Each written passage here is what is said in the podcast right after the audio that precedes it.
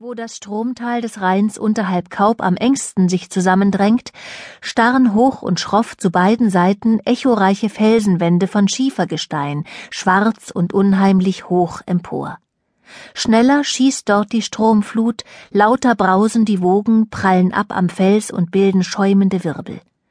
Nicht geheuer ist es in dieser Schlucht, über diesen Stromschnellen.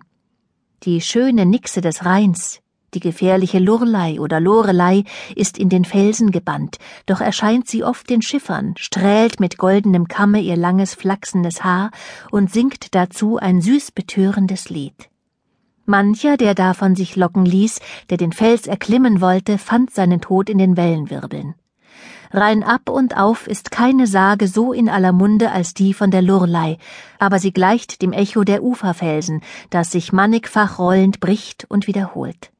Viele Dichter haben sie ausgeschmückt, bis fast zur Unkenntlichkeit. Lurlei ist die Rheinundine. Wer sie sieht, wer ihr Lied hört, dem wird das Herz aus dem Busen gezogen. Hoch oben auf ihres Felsen höchster Spitze steht sie, im weißen Kleide mit fliegendem Schleier, mit wehendem Haar, mit winkenden Armen. Keiner aber kommt ihr nahe, wenn auch einer den Felsgipfel erstiege, sie weicht von ihm, sie schwebt zurück, sie lockt ihn durch ihre zaubervolle Schönheit bis an des Abgrunds jähen Rand.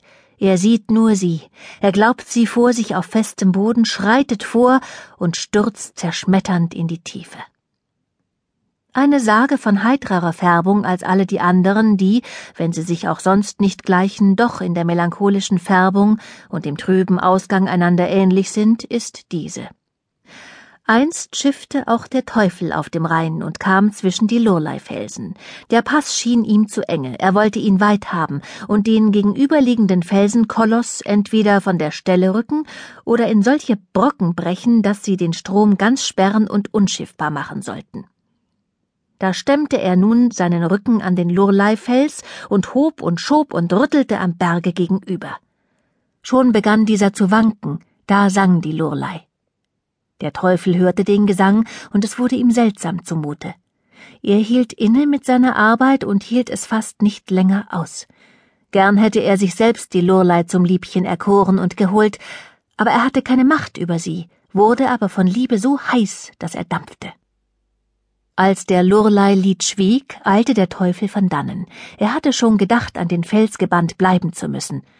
Aber als er hinweg war, da zeigte sich, o oh Wunder, seine ganze Gestalt, den Schwanz nicht ausgenommen, in die Felswand schwarz eingebrannt, womit er sein Andenken bei der Lorelei verewigte. Nachher hat sich der Teufel sehr gehütet, der Sirene des Rheins wieder nahe zu kommen, und hat gefürchtet, wenn er von ihr abermals gefesselt werde, in seinen Geschäften große Unordnung und Unterbrechung zu erleiden. Die Lurlei aber singt immer noch in stillen, ruhigen Mondnächten, erscheint immer noch auf dem Felsengipfel, harrt immer noch auf Erlösung. Aber die Liebenden, die sich von ihr betören ließen, sind ausgestorben. Die heutige Welt hat keine Zeit, ihren Fels zu besteigen oder im Nachen sich in Mondnächten diesem zu nahen.